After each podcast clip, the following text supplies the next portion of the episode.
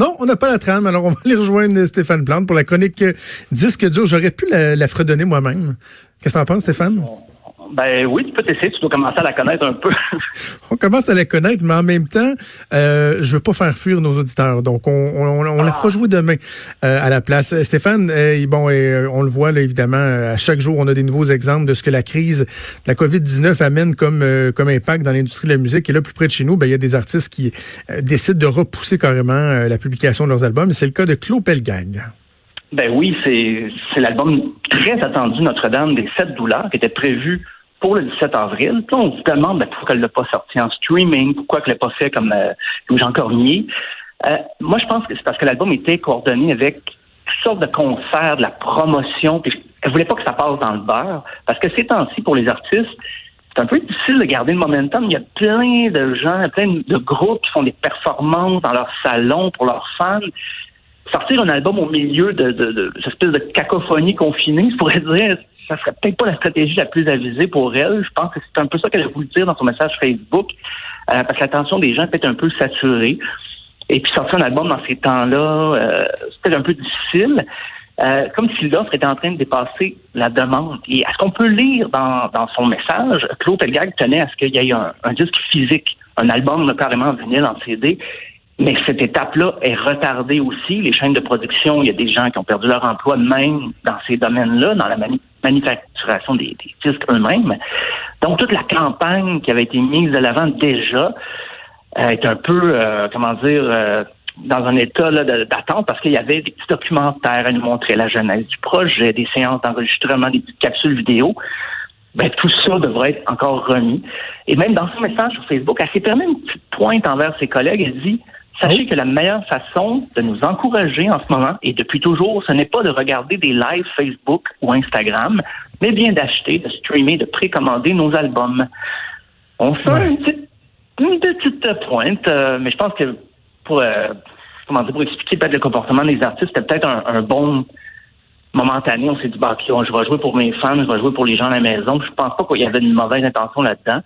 Mais c'est après quelques semaines, on commence je à me, Ouais, je me permettrai un petit commentaire euh, éditorial. Là aussi, faut, faut pas juste euh, se regarder le nombril, euh, Madame Pelgang, là, parce qu'il y a beaucoup de gens. On parle de 1,5 million de demandes au chômage juste dans les deux dernières semaines au Canada. L'économie qui est au, qui est carrément à l'arrêt. Le Québec qui, qui est à pause.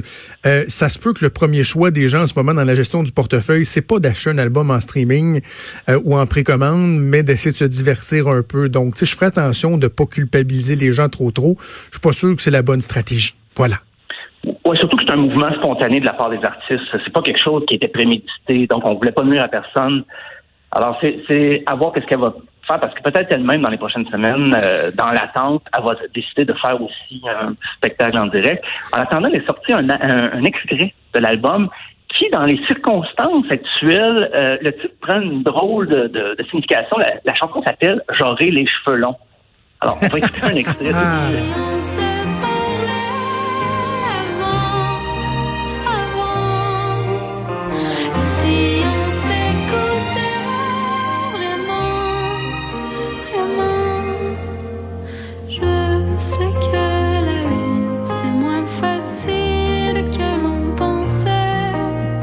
bien sûr, la, chanson ne parle pas du confinement actuel. C'est pas du tout ça. C'est juste que elle dit ça à la fin, j'aurai les cheveux longs, mais c'est plutôt une autre circonstance qui explique ça. Mais c'est dans les dans les temps qu'on vit en ce moment, c'est un peu drôle d'entendre ça. J'aurai les cheveux longs.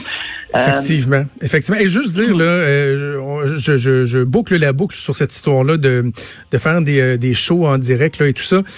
Un autre des avantages aussi qu'il faut voir, là, je comprends que le live donne pas une vente d'albums ou des revenus directement, mais ça nous permet de découvrir des nouveaux artistes. Et je vais donner l'exemple de ce que euh, notre collègue Master Bugarici fait depuis quelques jours.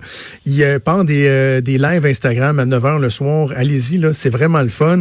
Et au cours des derniers jours, bon, il y a eu Yann Perrault que je connaissais connaissais déjà, mais Clément Jean, que je ne connaissais pas du tout, hier, c'était Dom Hamel, une espèce de multi-instrumentaliste qui fait un show complet, juste une, tous les instruments, mais lui tout seul, en plus de chanter.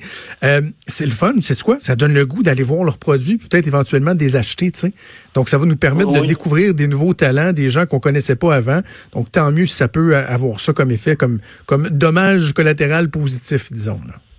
Et tu parles de Clément Jacques, ça m'amène à mon deuxième point, parce que Clément Jacques devait se produire au Poudza Fest, mais ça a été reporté. Et là, on n'a pas pris de chance. Le Poudza Fest devait être euh, du 15 ou 17 mai prochain. On le reporte, mais au 21 ou 23 mai 2021. Donc, on fait juste sauter une, année parce que ce serait pas réaliste de dire, OK, peut-être en juin, peut-être au mois d'août, peut-être en octobre, parce que les groupes ont des horaires aussi, ont ben des tournées. Euh, donc, euh, la plupart des groupes, je rappelle la programmation, il y avait Propagandy, Colin, Good Riddance, les Marmottes Tati, Mustard Plug, ben il y avait en tout là, plus de 150 groupes au programme. Et le fondateur du festival, Hugo Midi, a écrit hier sur Facebook, ils ont, on, a, on a attendu le plus longtemps possible. On espérait un miracle, mais il est évident qu'on ne pourra pas tenir le festival dans les circonstances actuelles. Et en plus, cette année, c'était le dixième anniversaire. Puis là, tout, tous les groupes étaient contents de participer au dixième anniversaire. D'ailleurs, la plupart auraient confirmé déjà pour l'année prochaine.